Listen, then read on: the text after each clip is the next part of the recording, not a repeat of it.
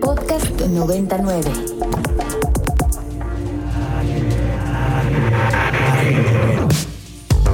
Agenda Ibero. Conversaciones con quienes crean y gestionan proyectos inspirados en el servicio a la sociedad desde el ámbito universitario. Bienvenidos a Agenda Ibero este lunes 6 de julio a las 2 de la tarde con 3 minutos. Querida Dani, este es Luis Felipe Canudas, él habla, el desorganizado Luis Felipe Canudas, y me acompaña el día de hoy mi querida Dani. Dani, ¿andas por ahí? Claro que sí, aquí estoy muy contenta de estar contigo, pero oye, tú, tú viajaste en el tiempo, ¿no? Te me fuiste así muy onda dark. Ay, claro. Hoy es 13 de julio. Hoy es 13 de julio. Es que, perdón, me, estoy este, muy sintonizado con las eh, series de este canal cerrado muy importante y estoy muy dark, como bien dice Dani, y me fui una semana atrás. Pero no es cierto, es lunes 13, perdón. Sí, no, no, no, no pasa nada. Aparte te digo, traemos mucho esta onda de regresarse al pasado, luego al futuro, luego al presente. La verdad no sé tú si, si tuviste oportunidad de ver la serie, pero me parece un muy buen contenido, ¿no? Que te mantiene súper concentrado. Sí, además viene muy al caso con esta época que ya no sabemos si es lunes, si es jueves, si acaba de pasar Reyes, si ya ponemos el arbolito de Navidad o si nos felicitamos de Año Nuevo, ¿no? Pero bueno, ustedes disculpen, querido Radio Escuchas, estamos ya aquí y a lunes 13 recapitulamos, les recordamos nuestras redes, querida Dani, ¿las tienes por ahí? Claro que sí, en Twitter estamos como arroba ibero99fm. En Facebook igual nos encuentran como ibero90.9 y nuestro teléfono en cabina es el 5529 25 99. Y quiero saludar a todos nuestros compañeros que están allá en cabina, a mi querida Bampi que está operando también un abrazo muy fuerte a Rox, a Ceja, a todos por allá por la Ibero. En verdad no saben cómo los extrañamos. Pero bueno, vamos a dar inicio a esta agenda Ibero con Susana Distancia de este lunes 13 y vamos a dar la bienvenida a nuestro primer invitado, que es académico de tiempo completo del Departamento de Comunicación. Además es coordinador de la maestría en cine y fundador del Laboratorio Iberoamericano de Documental, además de ser director artístico y productor de la campaña eh, Enfermería Visible, Crónicas de Vida y Muerte. Eh, damos la bienvenida a nuestro querido compañero Pablo Martínez Zárate, que además de todo eso es papá de tiempo completo este, y compañero en la Ibero. Pablo, ¿estás por ahí? ¿Qué tal, Luis Felipe? Sí, ando por aquí. Muchas gracias por la invitación y la presentación. No, gracias a ti por, por en medio de todo este cierre de verano para empezar nuestras vacaciones, aceptar. Este, y bueno, damos, eh, empecemos con el tema que, que, nos, que nos lleva el día de hoy, que es esta campaña de enfermería visible. Cuéntame qué es. Hola, ¿me escuchan todavía? Sí, cuéntanos, ah, Pablo. perdón. Sí, perfecto. Eh, eh, bueno, enfermería invencible es un proyecto de investigación, específicamente la campaña se desprende de un proyecto de investigación que surge a partir de la convocatoria por la División de Investigación y Posgrado de la Universidad Iberoamericana, que salió por ahí de mm, Semana Santa, si no me equivoco.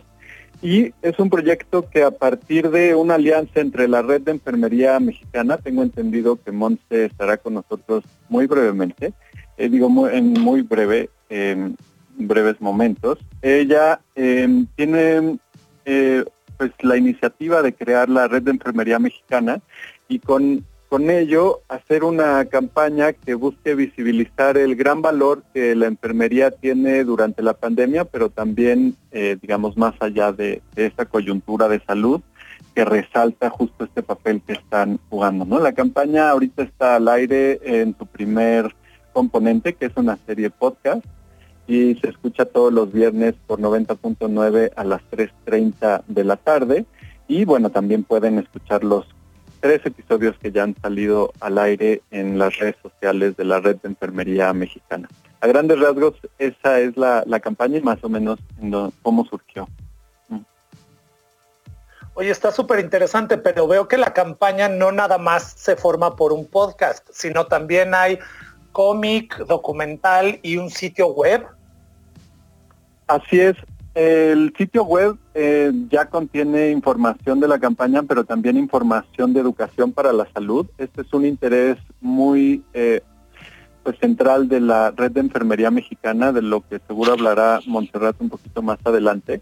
Y eh, además el cómic pretende retratar desde la perspectiva o desde el lenguaje del super del superhéroe y también de las narrativas de la tira cómica, cómo se están enfrentando las eh, enfermeras y enfermeros a una situación verdaderamente este, retadora, ¿no? Y, que, como hemos percibido también en las redes sociales, incluso en el espacio público, eh, la noción de los héroes o de los superhéroes incluso, se le ha atribuido mucho al personal de salud y en este caso específicamente al personal de, de enfermería. Y finalmente será un documental, lo más probable eh, que saldrá a principios del año que entra, donde se recopilen, además de los testimonios, algunas imágenes de la contención de la pandemia y de la emergencia sanitaria en los espacios eh, de, pues, de cuidado. Oye Pablo, y para nuestros radioescuchas, eh, ¿cuál es este sitio web para empezar a buscar todo este material? Sí, es enfermeriamexicana.com. Ahí pueden encontrar eh, todo el material de la campaña, que son eh, las narraciones y también todo el material de mm, educación para la salud, que la verdad es muy valioso. Recientemente estrenó una cápsula que se llama Conciencia, Cuidados para Llevar, y eh, pues ayuda o acompaña al escucha en, los cuidados que uno tiene que seguir para, pues bueno, en, en esta emergencia, ¿no? En donde todos tenemos que estar tomando precauciones que antes quizás no tomábamos. Oye, Pablo, tú como documentalista en todo este proceso, ¿qué ha sido lo que más te ha llamado la atención de estos materiales que has recopilado o de estos podcasts que ya están al aire? ¿Qué es algo que te gustaría que la gente viera? Lo primero es el gran impacto y sobre todo el campo de acción que tiene el personal de enfermería.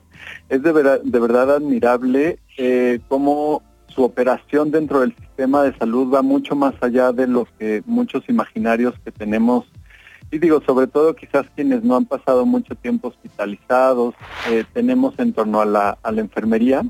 Y aquí la enfermería ha tomado decisiones clave en, a nivel de gestión de los hospitales, a nivel de gestión del personal también, a nivel de liderazgo, a nivel de educación.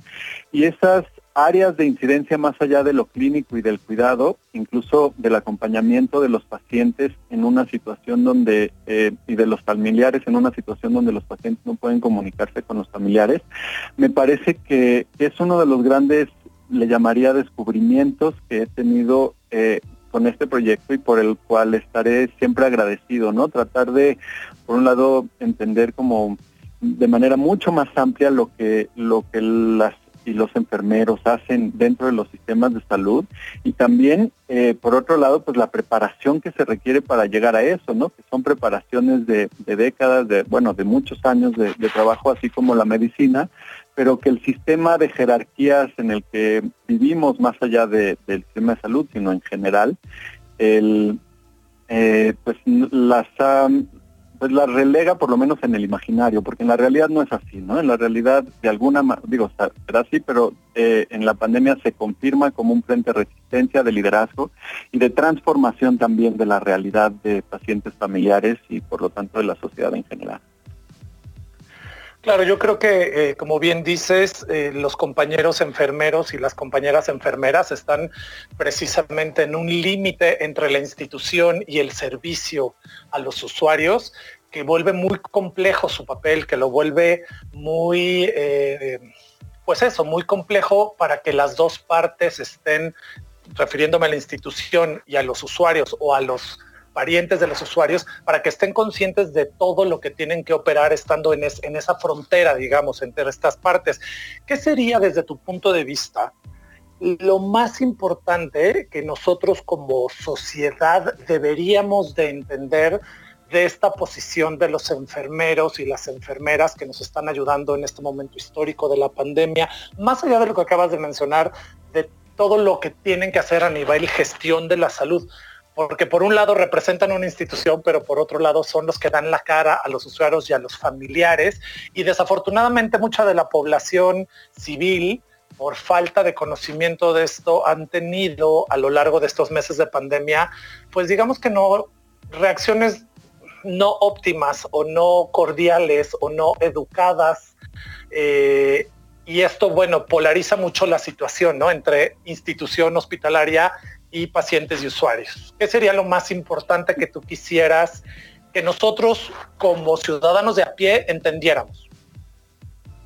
Bueno, por un lado, como miembro también de la sociedad civil y no enfermero, yo eh, lo primero que diría es, eh, estas personas están dando todo y arriesgando su vida por los pacientes que, acompañan y cuidan. Y en este sentido, este acompañamiento y este cuidado de la vida y el acompañamiento hacia la muerte no es eh, una cuestión quizás de servicio, como se, se ha enmarcado durante mucho tiempo, sino más es una industria de la sanación y una profesión, ¿no? Porque son, son profesionales eh, altamente capacitados que entregan su vida a la sanación. En una pandemia donde no hay un tratamiento, donde no hay una vacuna, prácticamente toda la contención de, la enfermedad y de la crisis sucede, por lo menos en los hospitales, en el cuidado y en la sanación. Entonces creo que este giro hacia, hacia la sanación del que yo espero ahora que, que una Montse pueda, pueda hablar eh, al respecto, eh, ha sido de los grandes aprendizajes que, nos hemos llevado a aquellos que tenemos la suerte de acompañarlas y acompañarlos en este, pues en esta lucha por, por cuidar la vida y, acompañar la muerte, la muerte digna y, la buena muerte. Bueno, estimado Pablo, pues vamos a hacer esto. Vamos a oír una canción que ahorita nos va a decir Dani qué canción vamos a escuchar y regresando de la canción vamos a platicar con Montserrat. Muchísimas gracias por tomar nuestra llamada. A todos nuestros radioescuchas los invitamos a formar parte de esta campaña Enfermería Visible, Crónicas de Vida y Muerte. Recuerden que hay podcast, cómics, documental y vamos a seguir hablando de esto después del corte. Gracias Pablo. Querida Dani, ¿qué vamos a escuchar? Claro que sí, y sin duda es un temazo esto, ¿eh? eh revisándolo un poquito, Enfermería Invisible sí es eh, una, una, gran campaña y, y, al final es importante considerarlo, ¿no? Porque creo que hemos perdido un poco de, cerca la, lucha que día a día todo el personal sanitario está ahora sí que combatiendo y se nos hace muy sencillo, y esto sí, sí, sí voy a tomar el espacio, porque a veces parece muy sencillo salirnos sin el cubrebocas o dar por hecho que la situación ya está de normalidad y la gente ya está saliendo y vámonos al restaurante y vámonos por unos drinks, pero no, de verdad hay que, hay que hacer un ejercicio de reflexión y entender que estamos en una pandemia, no hay vacuna y tenemos que adaptarnos justo por este tipo de, profesiones que antes de pensar en ellos, están exponiendo su vida para atendernos. Entonces, sí hay que tenerlo muy en mente. Y ahora vamos a escuchar esto de The Doors, se llama The Ghost Song, parte del el álbum An American Prayer lanzado en el año de 1979. Y eso que escuchamos fue The Ghost Song de The Doors, una canción de 1978. Y seguimos aquí en Agenda Ibero. Les recordamos a todos nuestros radioescuchas nuestras redes sociales en Twitter, arroba Ibero99FM. En Facebook nos puedes encontrar como Ibero90.9 y nuestro teléfono en cabina, donde nuestra querida y adorada Bampi los estará atendiendo, es el 55292599 para dejarnos todos sus comentarios. Y justo retomando el tema que hablábamos en esta primera parte del programa sobre esta campaña Enfermería Invencible. Seguimos platicando con Pablo Martínez y de hecho ahorita en este corte musical que tuvimos tuve la oportunidad de entrar nuevamente a la página de internet en donde está la verdad súper amigable y de una manera muy sencilla se plantea la parte de esta novela gráfica titulada Superhéroes, también la parte de los podcasts y el documental. Y a mí, sinceramente, lo que más me ha llamado la atención es esta parte de la novela gráfica que cuenta con tres episodios y la manera en la que van las crónicas y la forma en la que puedes tú conocer la experiencia de todo este personal sanitario, de verdad, es sumamente recomendable y te abre mucho los ojos de la realidad que se está viviendo en, las instituciones de salud aquí en el país. Pero para seguir platicando de eso, Pablo, por favor, cuéntanos quién va a entrar ahora a, entrevista, por qué forma parte de este proyecto, cuál es la idea de su integración.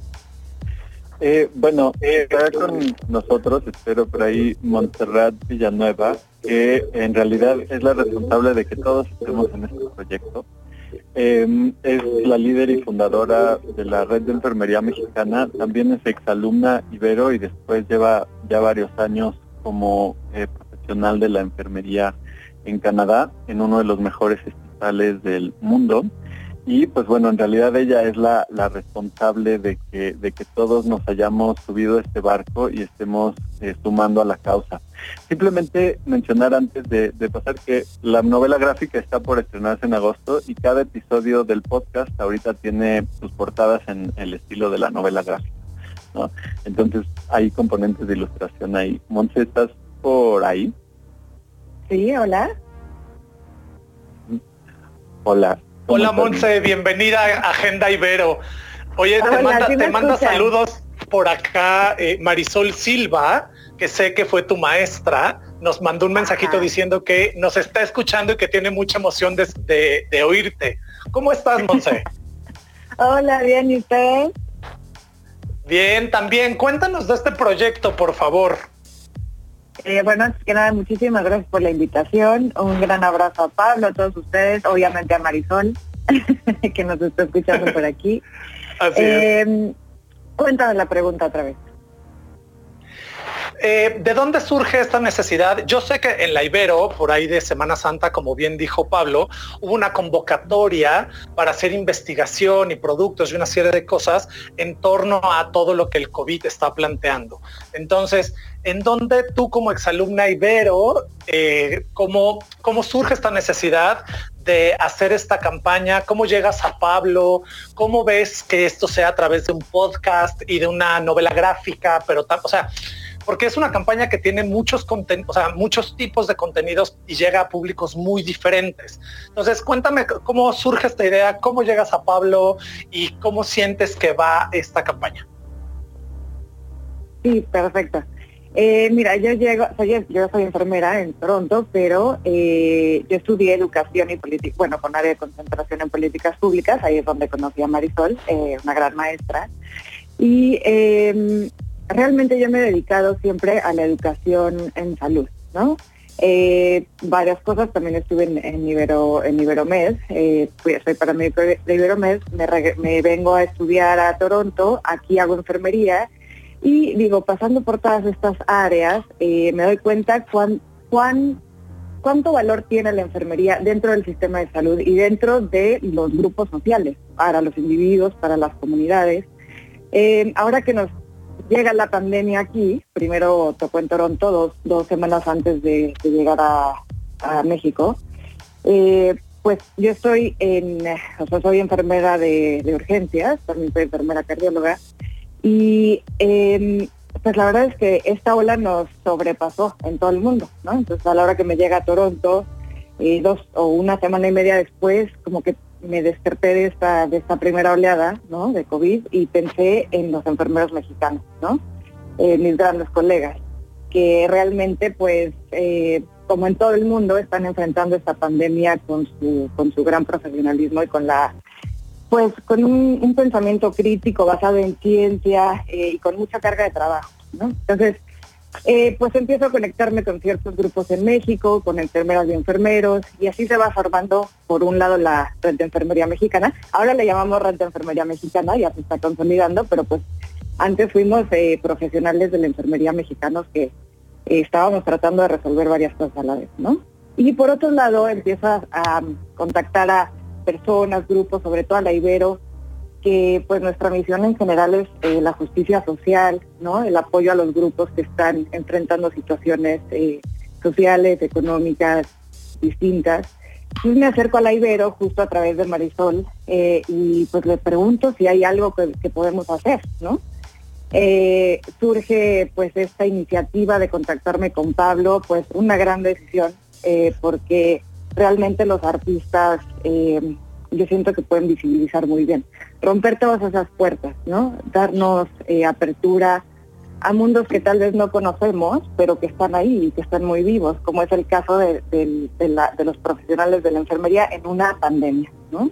Eh, bueno, ahorita decimos una pandemia, pero realmente están así hemos trabajado toda la vida, ¿no? Al frente del paciente, liderando sus cuidados, liderando eh, pues gestiones, eh, cuestión de liderazgo, digo, perdón, cuestiones de gestión hospitalaria, cuestiones clínicas, como bien lo decía Pablo al principio.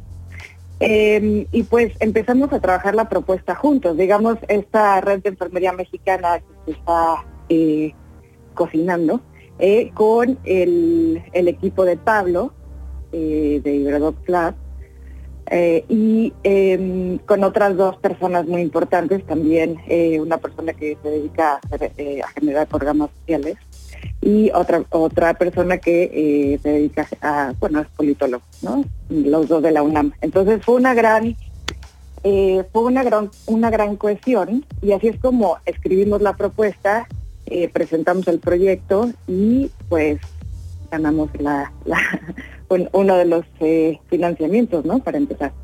La idea de la campaña surge porque eh, me di cuenta que en redes sociales como que se le desaparece al enfermero de, y a la enfermera de ser el superhéroe, ¿no? O sea, eh, empezamos a ver mucho esta cuestión del superhéroe, de que nos están salvando las vidas y demás, y eh, veo que se deja un poco aparte a los profesionales de la enfermería, quienes que eh, quienes son eh, los que ahorita están liderando pues el, el cuidado en esta pandemia y en muchas otras situaciones, justamente porque no hay tratamientos médicos, pues estos están ahorita en protocolo. Entonces quien está ahorita pues salvando las vidas y acompañando la muerte de forma interdisciplinar con nuestros pares médicos y con nuestros pares técnicos y nuestros camilleros, todas estas personas que estamos trabajando en el salud, en el sistema de salud, pues em, estamos eh, trabajando por em,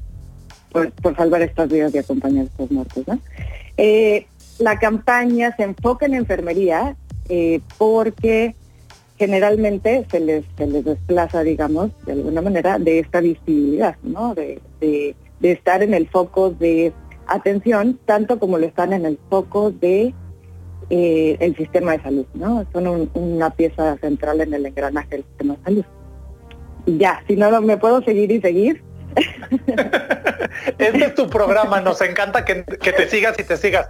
Fíjate que antes de, irnos al corte musical y que tuviéramos el gusto de comunicarnos contigo, eh, Pablo mencionó una cosa de la importancia que tienen ustedes en el proceso de sanación de los pacientes y yo agregué y lo difícil que es estar en esta frontera entre la institución hospitalaria, pero son la cara a los usuarios y a los parientes de los usuarios.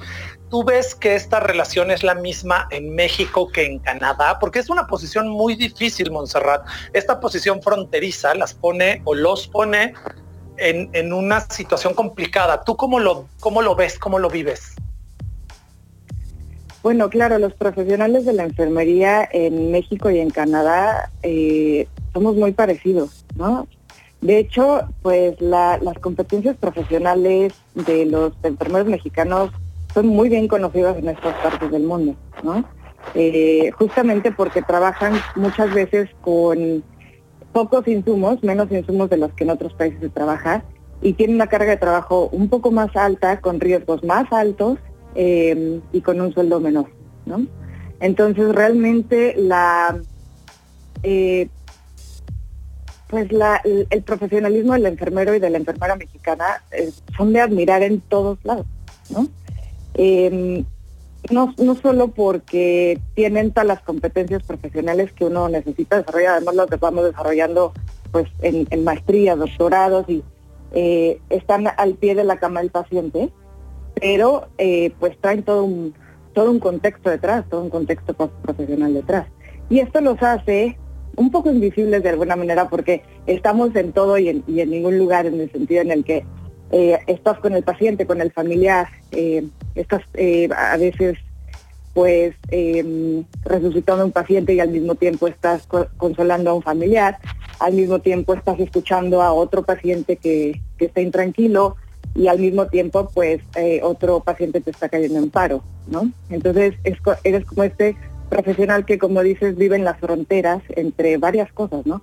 Entre la vida y la muerte, eh, entre emociones muy fuertes y cuestiones clínicas muy, muy contundentes, eh, entre la, lo que se ve fuera en el mundo, por ejemplo, em, pues lo que está sucediendo en México afuera de los hospitales y lo que está sucediendo en México adentro de los hospitales, ¿no?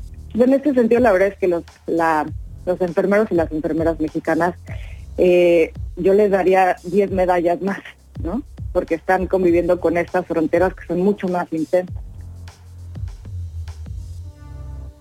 Sí, la, situación eh, de, la enfermería a nivel mundial es complicada, pero evidentemente, como bien señalaste, eh, los sueldos castigados de nuestros compañeros enfermeros y enfermeras en este país nos ponen todavía en unas situaciones mucho más precarias, por llamarlos de alguna manera, o vulnerables tal vez económicamente. Y, yo estoy de acuerdo contigo, Monserrat. Creo que deberíamos de dar mucho más respeto y más valor a las funciones que tienen los enfermeros y las enfermeras en nuestro país y se merecen respeto, cariño y esas 10 medallas que bien mencionas efectivamente. Eh, Monse, muchas felicidades por la red de enfermería mexicana y me encanta además que hayan... Eh, que hayan coincidido en este camino eh, tú con Pablo y este interés por poner visible y en un lugar importante estas crónicas.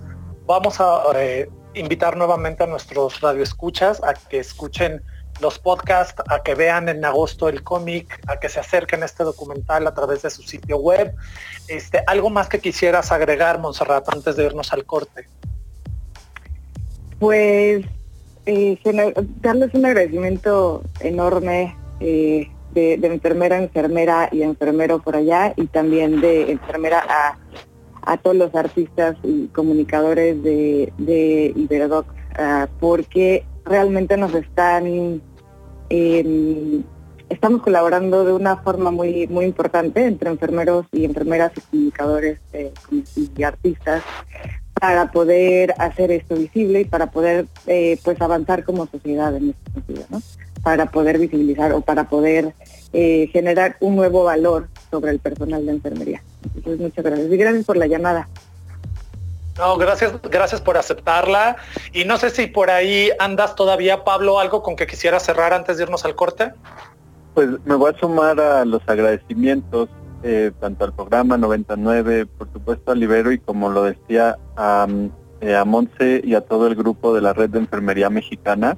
Ha sido una odisea eh, intensa, no lo, voy, no lo voy a negar, ha sido un aprendizaje también técnico profesional de este lado muy, muy enriquecedor, pues tratar de armar una producción a distancia, todos a distancia en distintos lugares con distintos procesos eh, y eso ha sido también muy hermoso en términos de, pues, de la investigación creativa transdisciplinar y lo que, digamos, serían subtextos o aprendizajes paralelos al, tema que una em, convocatoria como esta nos, nos da. Entonces, bueno, además de los agradecimientos, también la invitación ahí para seguirnos en las redes y en el sitio web de Red de Enfermería Mexicana y compartirlo también con, con tus contactos porque nos nos gusta crear, crear comunidad a partir de, estas experiencias y testimonios. Gracias de nuevo. Pues perfecto, muchísimas gracias Monserrat Villanueva y muchísimas gracias Pablo Martínez. Ahora vamos a un corte querida Dani y regresamos en unos minutitos.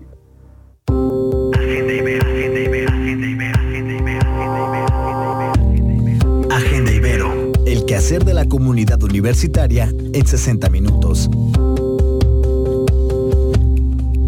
Y ya estamos de vuelta aquí en Agenda Ibero. Les recordamos nuestras redes sociales en Twitter arroba Ibero99FM, en Facebook Ibero90.9 y los teléfonos en cabina el 55292599. Y ahora, bueno, seguimos en esto de los viajes en el tiempo e intentos virtuales para poder contar con la presencia de todos nuestros entrevistados, porque, o sea, la verdad, sí no, Luis Felipe, es un reto muy grande hacer radio desde casa, las condiciones técnicas, el métete al closet para que no se escuche la olla de presión con los frijoles, etcétera, etcétera. Una serie de situaciones que nos lleva a explorar nuevas, nuevas opciones. Y justo eso fue lo que hicimos con la socióloga profesora de investigación de mercados en la Ibero y especialista en comunicación estratégica con doctorado en psicología, Patricia Celis Vanegas, que justo eh, conversamos con ella de manera virtual por esto de voice note, WhatsApp, pero después no,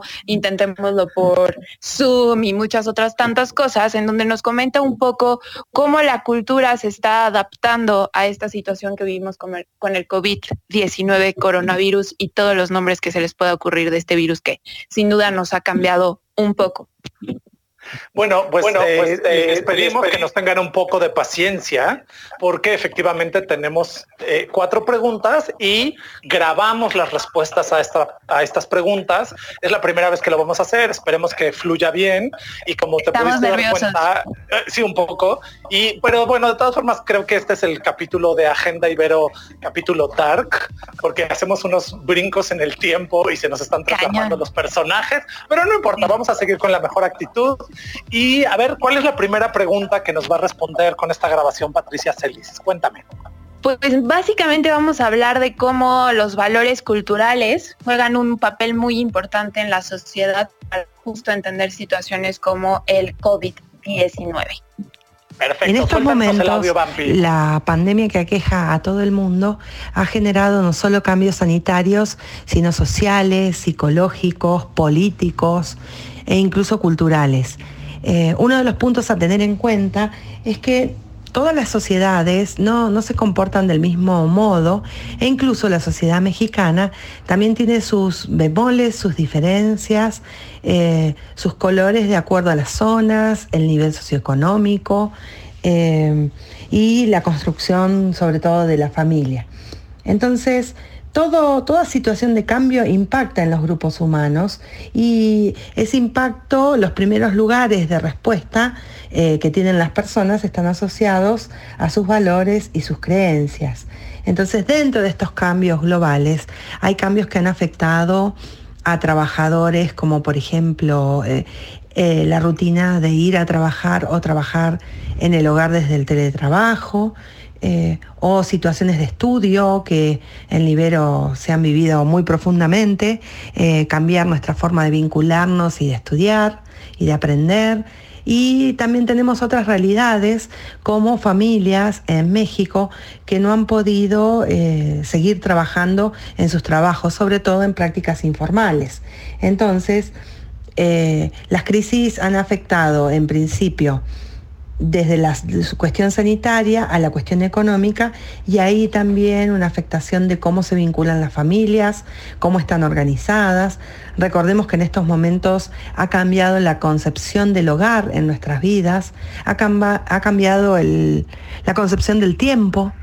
Ya no utilizamos tiempo para viajar como lo utilizábamos y tenemos posibilidad de desarrollar otras tareas y también ha cambiado la convivencia. Esto de convivir en hogares con espacio suficiente u hogares que en, ocasiones no entran todas las personas en un mismo tiempo en el hogar, sino cuando unas están trabajando, otras están descansando y, demás, eh, ha generado cambios también en la forma de vincularnos y de relacionarnos con los demás.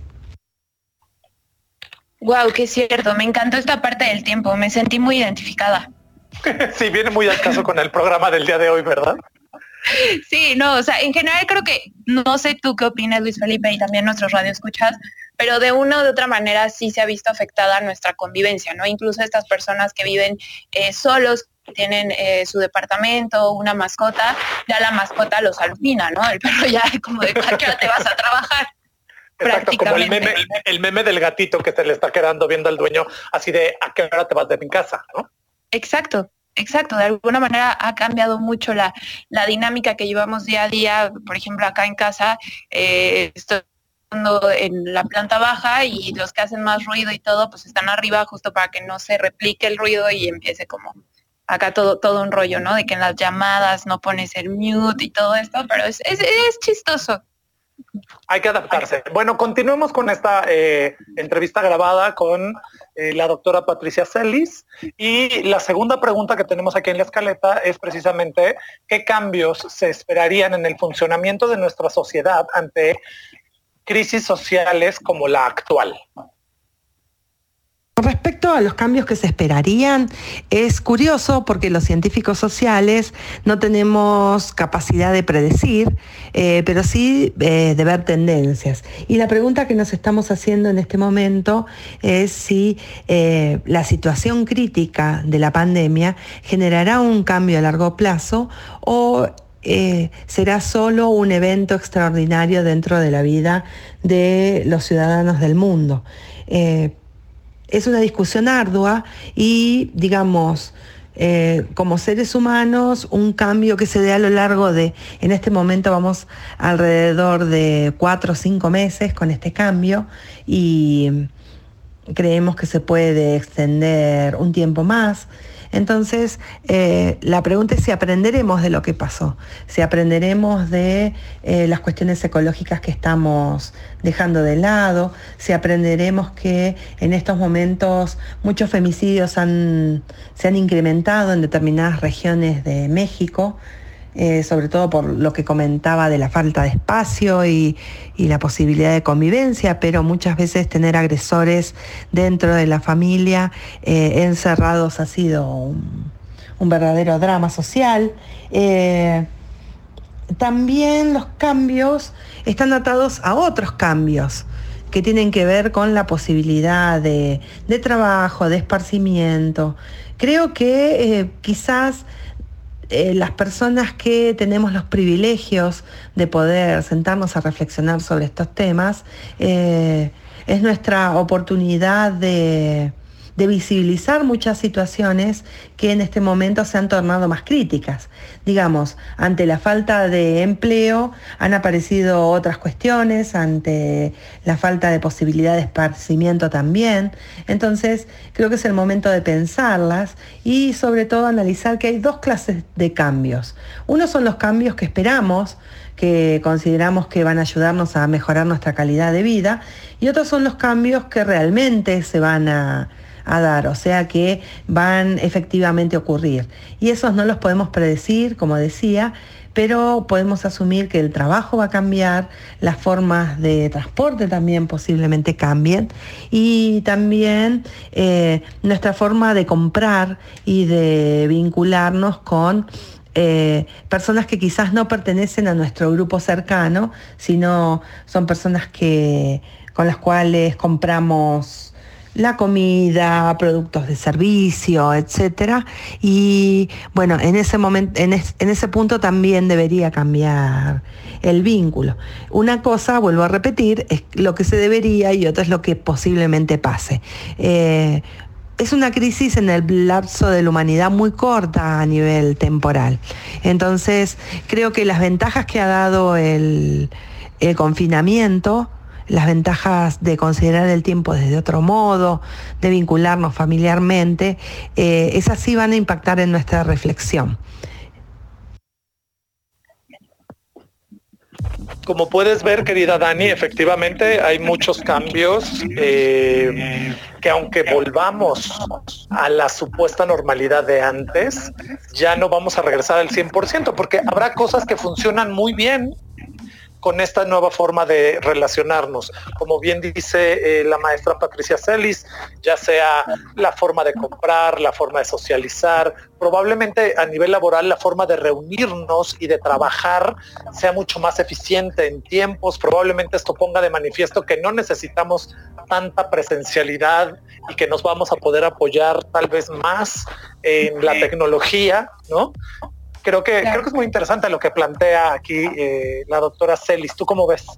Sí, totalmente. Y además ella no lo hace desde una manera predictiva, que creo que es algo que muchos eh, analistas o también mucha gente en casa siente. ¿Qué va a pasar? ¿Qué esto? Lamentablemente, al ser una enfermedad, ser un fenómeno social, los resultados no lo vamos a ver hasta que se llega a un punto de conclusión y solamente son estimaciones, ¿no? Eso no significa que todo el tiempo o durante los próximos 10, 15 años vamos a tener que usar mascarillas, etcétera. Entonces, al final, creo que, lo que trata de decirnos la doctora Patricia Ceris es vamos observando, ¿no? Mantengamos un poco la paciencia, la calma y reflexionemos los que tenemos la oportunidad de hacerlo, cuáles son los posibles cambios y hacia dónde va esto. Y siguiendo con esta entrevista virtual, este ejercicio que realizamos, la doctora Patricia Celis nos comenta un poco más sobre cómo se comporta la sociedad ante estas nuevas normas, reglas, eh, con este tipo de aislamiento y cómo ha sido el confinamiento obligatorio.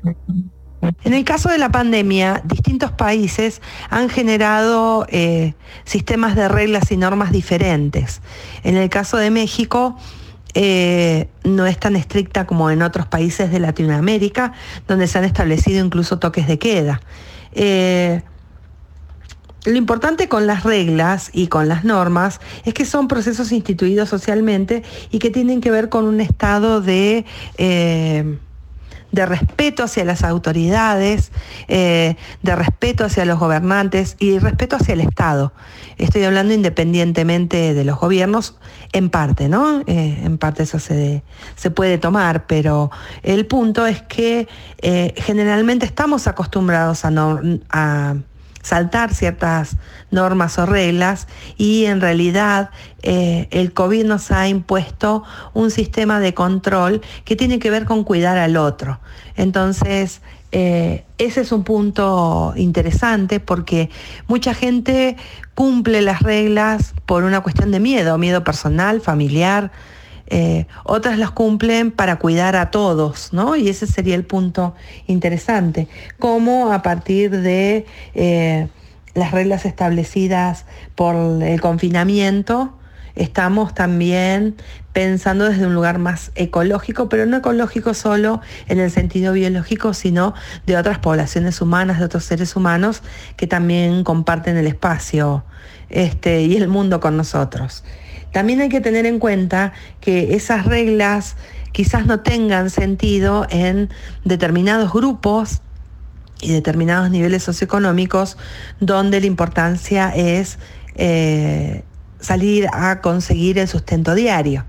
Entonces, poner una regla que prohíbe la salida y tampoco genera una posibilidad que las personas que deban cumplir el confinamiento puedan generar dinero y puedan generar ingresos para su familia, en ese caso entendemos que las reglas son vividas desde otro lado porque eh, prima la necesidad básica de tener alimento, Entonces en esos lados, en, esos, en esas situaciones las reglas funcionan desde otro lugar. Y pensemos que México es un país con un turismo este, uno de los más grandes de, Latinoamérica, eh, que, crece continuamente y todos esos ingresos en este momento en muchas localidades ha sido mermado. Entonces esas personas pueden cumplir las reglas del confinamiento, pero la pregunta es, eh, ¿qué es más complicado? ¿El sistema sanitario que impone este, que impone la necesidad de cuidarse y estar encerrado o confinado o la necesidad de, sobrevivir como familia, ¿no? Hay como más de un nivel con respecto a lo que impone la pandemia en cuanto a las posibilidades de cuidado. Efectivamente, querida Dani, eh, como bien menciona la doctora Patricia Celis, las reglas no pueden ser las mismas para todos. Evidentemente no es lo mismo eh, tener la posibilidad de quedarnos encerrados en nuestra casa y por alguna aplicación pedir que nos traigan el súper y nuestras frutas y nuestras verduras y que además tenemos algunos el privilegio de que seguimos recibiendo un sueldo trabajando a distancia, nuestras reglas serán unas comparadas con las reglas de una familia que tiene la necesidad económica de salir y buscar el sustento día a día. Entonces no podemos pensar en un, en un set de reglas universales ni para todo el mundo ni para todo un país, digámoslo así, sino que tenemos que ser muy conscientes de la situación de cada familia y tenemos que ser flexibles ante eso, ¿no? Porque de repente en este, en este proceso de pandemia, de repente hay eh, posturas muy totalitarias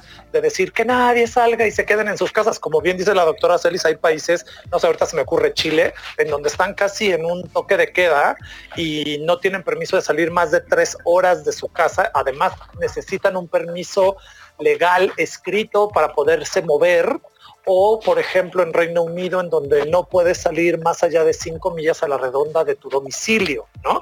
Que no es el caso de México. Entonces, hay que ser consciente de que estas reglas no pueden ser homogéneas, no pueden ser totalitarias y van a ir respondiendo y se van a ir y van a ir cambiando con respecto a ciertas realidades, ¿no? Claro, y es que al final es un poco a veces hasta de, dar risa cuando se establecen comparativos entre países, como bien lo mencionas, Chile, Reino Unido, Francia, distintos países que cuentan con cierto nivel de desarrollo y ciertas políticas sociales que de una u otra manera encuentran eh, las personas a lo mejor con necesidad apoyos, pero lamentablemente en nuestro país y en gran parte de Latinoamérica y en gran parte del mundo no es así. Entonces realmente, eh, como bien dice la doctora, pues ahora sí que es un cambio de visión y va un poco vinculado a lo que nos comente a continuación sobre la visión de la sociología de lo que está ocurriendo, cuáles van a ser los nuevos retos que vamos a enfrentar, las normalidades, las formas de vida, cómo nos vamos a adaptar. Como antropóloga asumo que eh, la forma de trabajo probablemente se modifique. Eh, primero porque es un movimiento planetario y si ya grandes empresas y corporaciones lo toman como base, por derrame va a llegar a este, todos sus empleados a lo largo del mundo. Eh, es muy importante la forma del, teletrabajo porque genera otra realidad y otro vínculo a nivel familiar, otra relación con los empleadores y también es un desafío enorme aprender a eh, manejar eh, los tiempos, los tiempos dentro de, eh, de la vida cotidiana trabajando en el hogar. Entonces, ese es uno de los puntos fundamentales. Otro es la construcción de los hogares como espacios seguros, ¿no? Eh, como espacios donde eh, sabemos que allí no nos puede pasar nada, en contraposición a un afuera o a un, otro que puede ser portador del peligro. Eh, y la, la cuestión aquí fundamental es que a lo largo de eh, la pandemia también se ha, modificado fundamentalmente nuestra forma de relacionarnos con la incertidumbre que es un punto fundamental y que muchas sociedades tienen dificultades para hacerlo, grupos humanos, ¿no? Para vincularse. De hecho, es una categoría cultural de las que maneja el autor Hofstede. Entonces, tengamos en cuenta que hoy estamos ante una especie de experimento social donde vivimos eh, una cuota de incertidumbre más alta que la acostumbrada, estamos viviendo al interior de los hogares mucho más que antes e incluso eh, los estados emocionales han ido variando. Y digamos que ante la cantidad de muertos que hay en un país como México, nos debemos también un duelo colectivo, que ese duelo en algún momento aparecerá, porque es parte de lo que ha pasado en estos meses, la cantidad de personas que han fallecido, la cantidad de personas que han quedado con secuelas. Entonces, desde ese lugar... Eh, también tenemos que procesar y convivir con no solo cambios en la forma de trabajo, en la economía, en la forma de estudiar, sino cambios sociales que tienen que ver con las personas que ya no están, como con la idea de cuidado, con la idea de familia y con la idea de, hogar. ¿no? Eh, estamos ante, como hablaba recién de la incertidumbre, lo que en este momento se está oponiendo a la incertidumbre es la seguridad y la certeza que tenemos en pocos lugares y en pocos espacios que, entre comillas, podemos decir que son espacios controlados. Entonces, sí considero que hay una redefinición del hogar, una redefinición del trabajo, una redefinición del concepto de familia y de lazos sociales y de vínculos sociales. Como bien dice la doctora Celis, tenemos que hacer de nuestro hogar un espacio seguro, un espacio seguro afectivamente y un espacio seguro para la salud.